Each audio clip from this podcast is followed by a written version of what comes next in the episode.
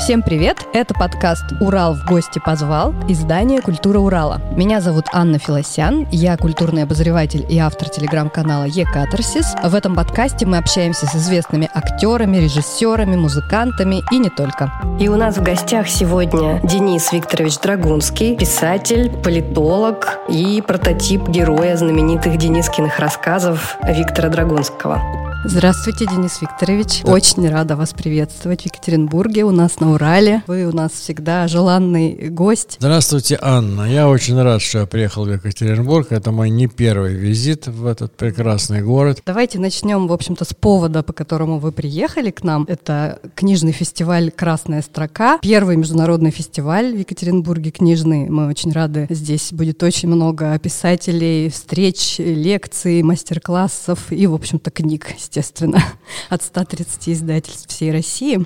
И вы приехали к нам на красную строку с презентацией книги «Подлинная жизнь» Дениса Кораблева. Можно ли эту книгу считать ответом знаменитым Денискиным рассказом. Э, ну, я думаю, и так понятно, что можно, но расскажите, пожалуйста, поподробнее, как она строится, о чем она. Если бы не последняя фраза, то я бы сказал, что уже мне делать просто нечего, уже все рассказали.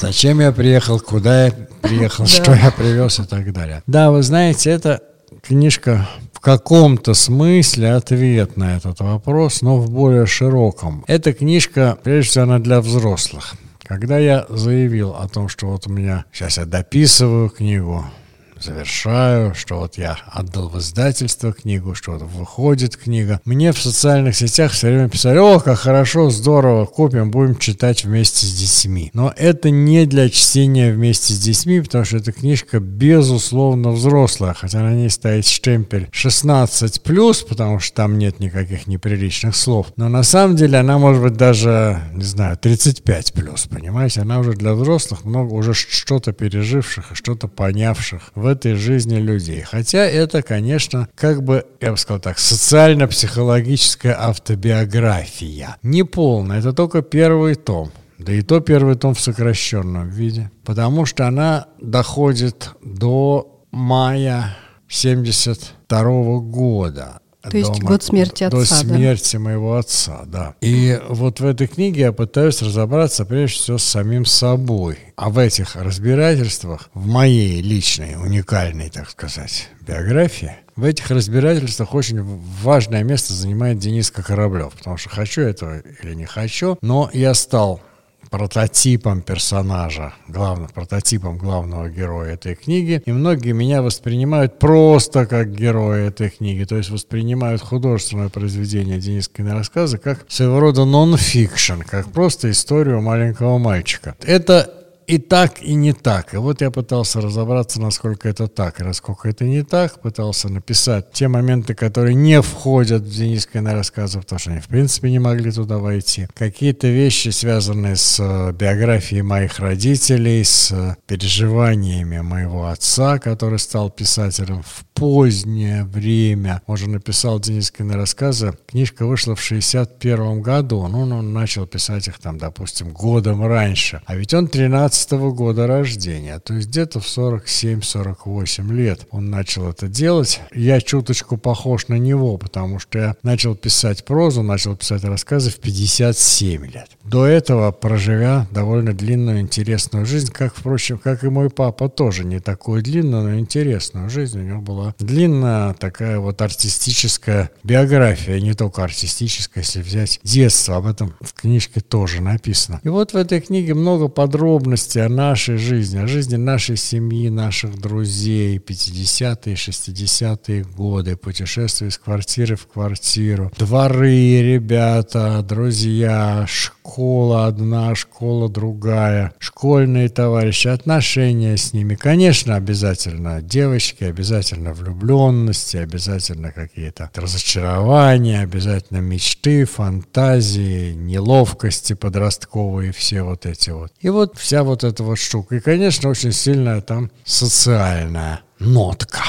Вы знаете, Денис Викторович, я прочитала одну главу из нового романа, которая выложена в интернете вот, на одном из сайтов. Вы там просто с такой любовью рассказываете о кулинарии, о том, как э, вас отправляли там за мясом, о том, как вам спекулянт домой приносил бифштексы, а не же антрикоты, да. о том, как вы любовно готовили котлеты, это просто вообще песня какая-то. И сразу захотелось приготовить котлеты, пожарить. Так, по вашему рецепту. Скажите, вы пронесли через года эту любовь к кулинарии? Вы, вы любите знаете, до сих пор готовить? Ну, с одной стороны, я пронес, но с а, годами, поскольку я уже совсем большой мальчик, у меня эта любовь стала более платонической, что ли, понимаете? Я просто так смотрю. Но я пронес любовь к простой еде. Я очень иногда, придя в какую-нибудь, мягко выражаясь, точку общепита, я прошу, чтобы мне дали что-нибудь простое, чтобы не было присыпано какими-нибудь маринованными, там, не знаю, зернышками манджурского терновника, понимаете, вот этих всех, поджелудочная железа, там, не знаю, какой-то андийской ламы, вот, вот не надо этого, дайте котлет, ребята, дайте просто котлет. Вот, это было, мне сказали, да, котлеты можно, но это очень дорого.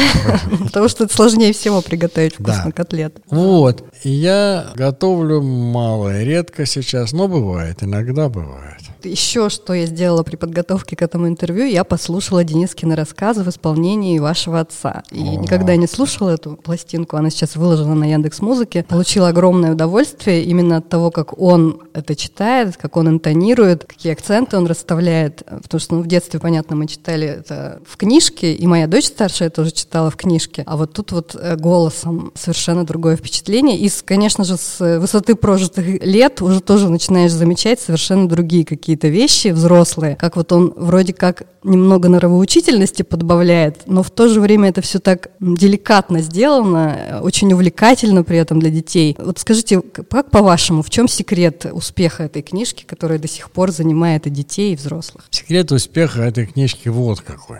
Надо издалека идти, потому что Денискины рассказы это не про меня на самом деле. Хотя внешне это я и мои друзья, и мои там школьные учителя, и все. Кстати говоря, отвлекусь на секунду, в Денискиных рассказах нет ни одного персонажа, у которого не было бы реального прототипа. Есть академическое издание Денискиных рассказов с толстенным комментарием, где даже с фотографиями этих людей, так сказать, кто эти там семипудовое томарище и старый мореход и и вот этот фокусник даже там рассказывается, кто он. И все такое, понимаете? То есть, но но, но, но при всем при этом это не дневник жизни маленького мальчика. Это вот в Дениску Кораблева мой папа вложил свою душу, понимаете, свои переживания 45-летнего, романтичного, немножко патетичного, такого жал, немножко сентиментального, безумно веселого и легкого, не совсем удачливого мужчины любящего своего ребенка, естественно. Вот. И именно из-за того, что вот эти переживания, они уже, как вам сказать, они как бы отфильтрованы годами уже в нем самом, что на самом деле Денискины рассказы — это про душу, про переживания человека, про его ощущение дружбы, радости жизни, обмана, первой влюбленности и так далее, понимаете? И это вот все внесено, вот, вот, вот, вот вписано в контур маленького мальчика. И именно потому, что это вот про душевные переживания, я думаю, поэтому они и стали так популярны. Вот я ни в коем случае, поверьте мне, поймите меня правильно, в моих словах нет ни малейшего тщеславия уравнять моего отца с великими писателями XIX века, например, с Чеховым. Ну вот возьмемте Чехова и возьмемте Бабарыкина. Бабарыкин человек очень талантливый, он был, он начал писать раньше Чехова и так лет, по-моему, когда Чехов родился, Бабарыкин уже придумал слово «интеллигенция». Uh-huh. Понимаете? И там, по-моему, дожил чуть ли не до 24 -го года. Если взять Бабарыкина, например, замечательную книжку «Китай город», то в ней про русскую жизнь написано ну, в миллион больше, чем у Чехова. Понимаете? Это просто энциклопедия русской жизни, просто книга-источник, понимаете? Но при этом мы ее не читаем, потому что там кроме этого ничего нет, понимаете? Живых кроме... людей нет кроме вот этих вот наблюдений точных вот под подмеченных деталях, что там пили, что ели, на чем катались, там как женились. Больше ничего нет. А у Чехова иногда бывают какие-то такие вот, вот непонятно про что, но на самом деле это про душу, про переживания. Поэтому мы Чехова читаем. Вот такой вот, может быть, слишком горделивый, с моей точки зрения. Заранее прошу за него прощения пример, но вот, понимаете, поэтому читают Денискины рассказы, потому что они не про какую-то конкретику, а именно про переживания человека. Это вечно. И вы знаете, меня приятно удивила новость, что Артемий Драгунский снимает кино сейчас в качестве режиссера. А ваш племянник. Вот буквально вчера стартовали съемки, я прочитала да. новость. Вообще, что вы знаете об этом проекте? Как оцениваете ну как, я его? Я знаю этот проект, я же, поскольку я являюсь наследником авторских прав, и я, соответственно, принимал участие во всех переговорах и подписывал все согласия, угу. соглашения, условия и так далее. Я думаю, что это будет что-то очень интересное, понимаете? Перед Артемием теме стоит очень большая,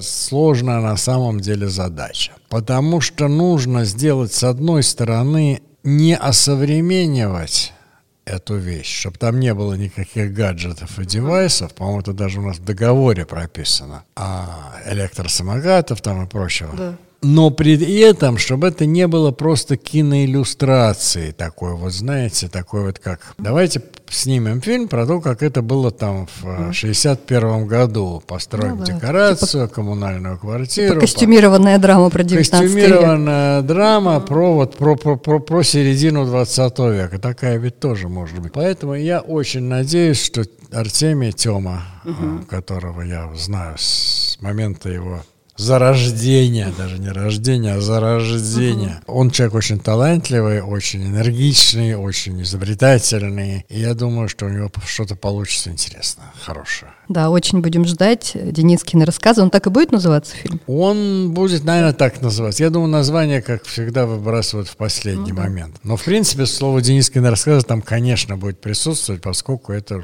так сказать, э, бренд. Денискины рассказы — это, в общем-то, книга, на которой выросли поколения, можно так сказать. Получается. И вы знаете все эти мемы прошлого года. Хотелось бы узнать у вас, на каких книгах воспитаны вы? Я, естественно, воспитан не на Денискиных рассказах. То нет, но в каком-то смысле да. В каком-то смысле да. я даже могу сказать, в каком именно смысле. Дело в том, что я читал Денискины рассказы и слушал папины рассказы о своем детстве. И я зачастую не могу точно сказать, это действительно было, я помню это событие или я помню папин о нем Интересно. рассказ. Понимаете? Это очень важный момент момент. Вот пример такой. Когда-то в одном каком-то таком домашнем родительском журнале глянцевом меня попросили написать, какие игрушки в детстве, был номер, посвященный игрушкам, какие игрушки в детстве произвели на вас наиболее впечатление повлияли на вас сильнее всего. Разумеется, что тут задавать вопрос? Это, конечно, Мишка из рассказа «Друг детства», которого Дениска отказался, так сказать, бить и, конечно, это самосвал из рассказа «Он живой светится», которого Дениска отдал в обмен на светлячка. Я честно написал, что вот эти игрушки мои самые главные, которые меня как бы сформировали как маленькую личность там и так далее. Но при этом я честно сказал, но на самом деле этих игрушек у меня, конечно, не было. Это игрушки из рассказов. Но я к ним так привык, что уже воспринимаю их как свои Какие-то архетипические игрушки Да, как, да. И как это, и я их воспринимаю просто как реальные, я прямо чувствую, вот вижу этого Мишку, я прямо чувствую вот хо холод и тяжесть этого жестяного самосвала, и как у него скрипит кузов, когда вертит, вертишь ручкой, он нагибается. Поносило ну, искусство. Поэтому, но вообще, самая первая книга, которую мне подарил мой папа, в день моего рождения не на день рождения, а в самый день моего рождения, когда а, я был еще в роддоме. Угу. Да, он написал мне детей капитана Гранта. И там было написано моему дорогому сыну Денису Драгунскому с огромным уважением Виктор Драгунский. И это вот, кстати, вот эта фраза тоже сыграла какую-то воспитательную роль. Понимаете, что я еще совсем, можно сказать, только что вылез на свет, а ко мне уже с огромным уважением. Как к личности, да, сразу. Вот, да. Поэтому я воспитывался на двух авторах. Я воспитывался на Жюле Верне, я воспитывался на балладах Маршака о неизвестном герое и «Ледяной остров». Я очень, как так сказать, ценил вот это вот бескорыстный подвиг, вот все, что связано с этим делом. И на, ну не на бесконечном, но на большом количестве книг о бедных детях. Маленький Оборовыш Гринвуда, там «Жизнь и приключения Заморыша Василенко». Диккенс. Диккенс без семьи, Виктора Мало там и так далее. Вот я очень сочувствовал вот этим. Рыжик Свирского угу. и тому подобные книжки. Вот, вот на этих книжках я и воспитывался. Хотелось бы с вами еще порассуждать, в принципе, о культуре чтения. Вот в советское время читали буквально все, но ассортимент при этом был невелик, прям угу. скажем.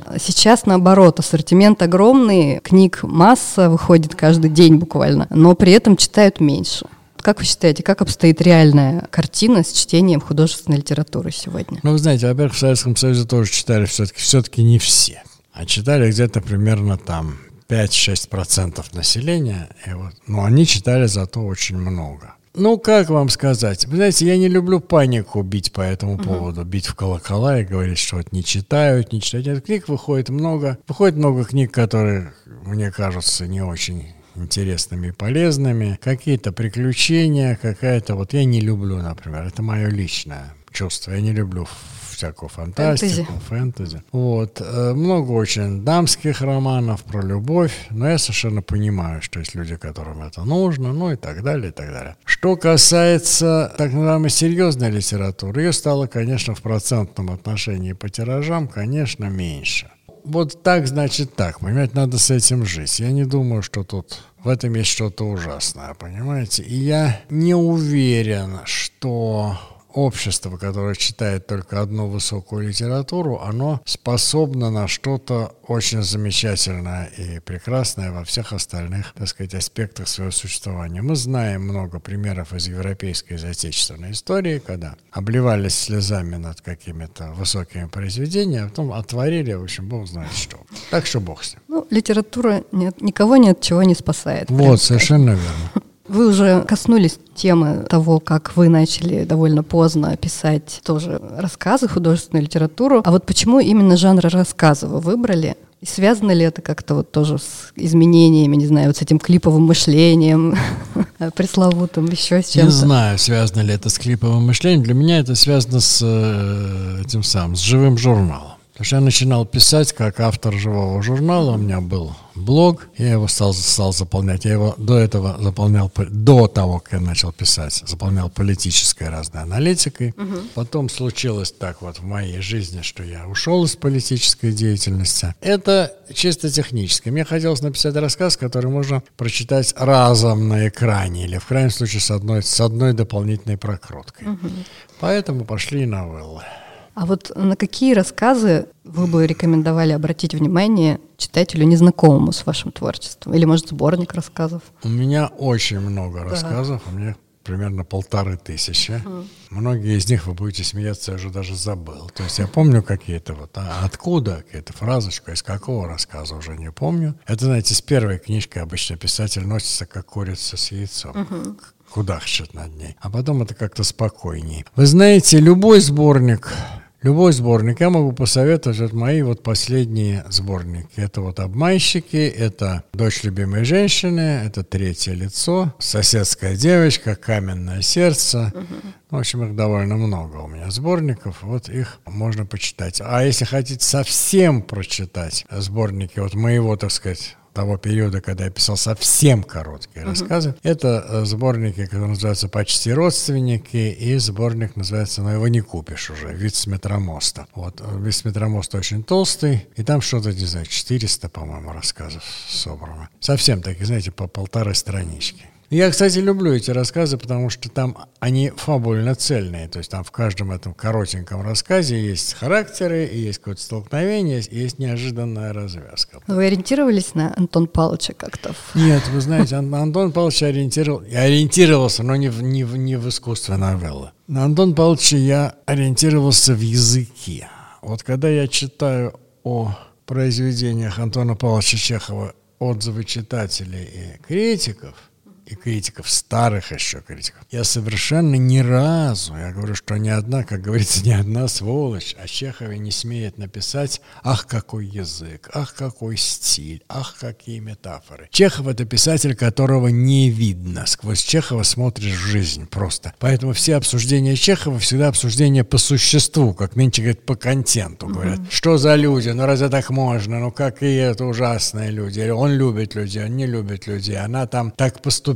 Почему она так? Вот. Поэтому я мне некоторые люди говорят, а что вот когда твои э, рассказы, твои, это мои, Дениса Драгунского, обсуждают, то часто, говорит, обсуждение идет просто такое базарное, как на женском форуме. Говорит, так не может быть, что она за дура, или что он за подлец, почему он так сделал, да я бы на его месте. Раз... А говорит, вас это, говорит, не обижает, и никто не пишет о том, как это хорошо написано, как это сделано. Я говорю, я счастлив от этого, потому что мои рассказы воспринимаются как кусочки живой, настоящей жизни, а не как какие-то упражнения упражнения в стилистике. Денис Викторович, если посмотреть на полку Дениса Драгунского сегодня, самого как читателя, что на ней стоит?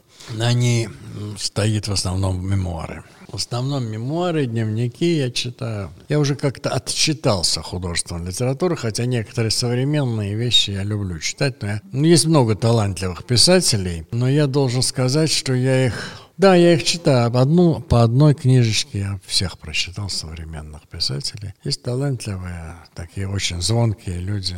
Ну, Сальников тот же, например. Вот, я как раз про вот. уральских писателей например, сейчас хотела спросить. тот же Сальников, очень угу. талантливый писатель. Ну, а вот так, чтобы я как-то особенно учитывался современниками, я не могу сказать. Хотя приходится читать. Иногда читаешь современник, современной прозы не то, что ты сам выбрал, а то, что тебе прислали. Он говорит, пришлите, нужно написать э, там три строчки на обложку, mm. пожалуйста. Я говорю, надо Бамбл. Ой, не Бамбл, а как это Блорб. Блорб блерб. Да. Я говорю, ну я должен посмотреть хоть что, про что это. Ну, прислали. А мемуары кого порекомендуете? Из я какой люблю герой мемуары. Э, вот и они выходят, в частности, вот в издательстве, в редакции Елены Шубиной, кстати, которую я очень люблю и которой очень благодарен за то, что моя первые семь книжек я опубликовал в Реполе, угу. а такое хорошее издательство Репол Классик называется. А потом я перешел, вернее, меня, так сказать, пригласил Елена Даниловна, и с тех пор, я, так сказать, очень так сказать, как бы расцвел душой, потому что они, ну, там, там хорошо, там хороший очень коллектив редакционный, хорошие авторы, и отношение к авторам, и редактура поразительно хорошая. Такая, по сути дела, понимаете, то есть обязательно заметят, заметят дату перевранную, там какую-нибудь фамилию не так написано. Да, это очень ценно для автора. Это очень важно. Вот. Там издаются масса мемуаров и современных мемуаров, и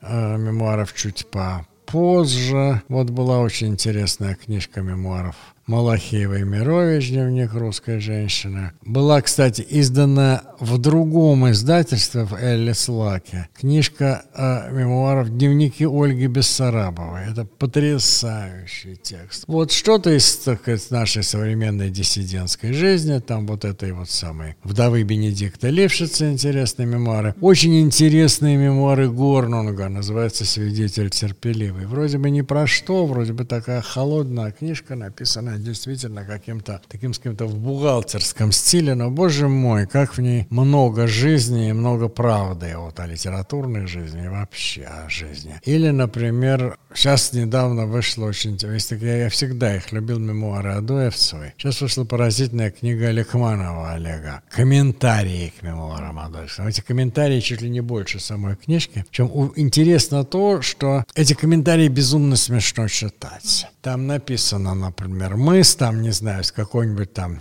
Ирой Грауэрман шли по улице Володарского, зашли в кафе «Красная роза» и там э, встретили там какого-нибудь там, не знаю, Муру Масеткину. Комментарий. Угу. А кафе «Красная роза» находилось на улице Урицкого, и открылось оно не тогда, когда писала эта самая mm женщина. Это самая подруга по фамилии Грауэрман, на самом деле непонятно кто, а поэтесса Мура Масютка, она там совершенно на самом деле тоже жила, жила в Перми и никогда не была в Петербурге. А что касается самой Адо, Адоевцевой, то в этот самый момент написания этой книги она там плыла из Гамбурга в Лондон на пароходе. Понимаете, то есть там сплошное, там сплошная выдумка в, в этих мемуарах. Высокая билетристика. да, и Андершан, Андершаныч, как Олег Андершанович э, Лекманов, это очень интересно, так сказать, так вот разобрал, все показал, и стал читать еще интереснее. Стал читать еще гораздо интереснее. Ну, я, конечно, преувеличил, там не все, естественно, выдумка кого-то, забывчивость. Но огромное количество таких вот мелких неточностей. Кстати, этот комментарий для меня был очень поучителен, потому что действительно вот ты пишешь, пишешь, стараешься, стараешься, вспоминаешь. Вот с этой книжкой, я думаю, редактор все проверял, а потом кто-нибудь скажет, ага, ага, понятно, так, эти годы не совпадают, эти адреса там не ерунда. Но, тем не менее, интересно. То есть мемуары люблю. Еще я люблю, конечно, вот этих вот...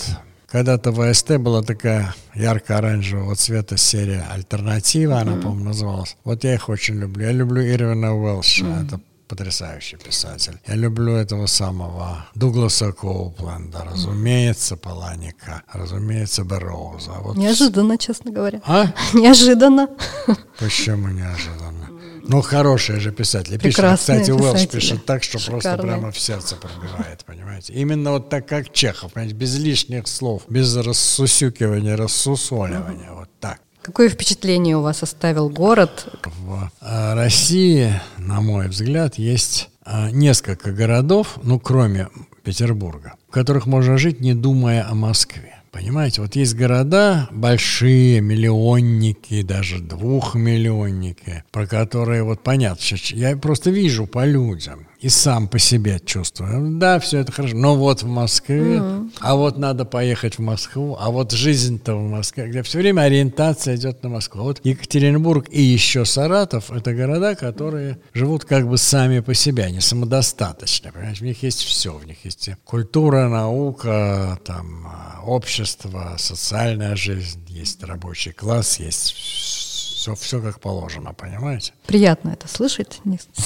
Поэтому я Очень Екатеринбург, конечно, Радостно. Действительно, я согласна с вами, что у нас этого провинциального какого-то такого мышления нету. Нету, да. Так, ну про уральских авторов, можно сказать, мы с вами поговорили или А кого-нибудь кто, еще? вы- кого еще вы знаете из уральских авторов? Напомните мне, может, я вспомню. Нет, ну давайте начнем с маминой сибиряка из Бажова. А, ну это ладно, это понятно. Это, ну, это как, это, это же до революции Это база, как говорится. Да. Это давно было. Мамин Сибиряк, да. Для меня Мамин Сибиряк очень важный автор. Но не потому, что он написал что-то такое замечательное, а потому что я с помощью одного поисковика выяснил, что он, оказывается, он, а не Рената Литвинова, изобрел фразу «как страшно жить». Да. А кто из авторов, из современных кого-нибудь? Я А, знаю кого-нибудь. Пулинович, драматург, А, Николай есть. Калида, наш, наше все. Да, это прекрасный человек, я с ним знаком. Он ставил много Ксения, мою сестру. Я был у него на, спектакле в театре, Каледа прекрасен. Ой, я читала его эссе на смерть Ксении. Это, конечно, очень Да, трогательно Да, и да, да, да, я э, помню. Вот. проникновенно. То есть вы знакомы, да? Да. Пулиновича я не знаю, но я помню, что Ксения очень ее хвалила как драматурга. Сенчин, он как бы из Сибири, но приехал и сейчас Я живет вроде знаю. как в Екатеринбурге. Я знаю, Да. знаю. Но Сенчин талантливый, кстати говоря, автор. Я помню его вещи. И рассказы, и это самое, и роман вот этот, Елтышева, как он называется, талантливая вещь. Вот еще один вопрос насчет фестивалей. Что они дают автору? Общаться с другими стало. авторами и с читателями. Ну, желаю вам этого удовольствия. Спасибо вам за разговор. Спасибо. Спасибо, что дослушали до конца. Если вам понравилось, расскажите об этом друзьям и не забудьте поделиться ссылкой. Напоминаю, что эпизоды нашего подкаста доступны на всех платформах от Яндекс Музыки и соцсети ВКонтакте до Apple подкастов. Обязательно оставляйте свои комментарии, для нас это очень важно. С вами была Анна Филосян. До встречи в следующем выпуске.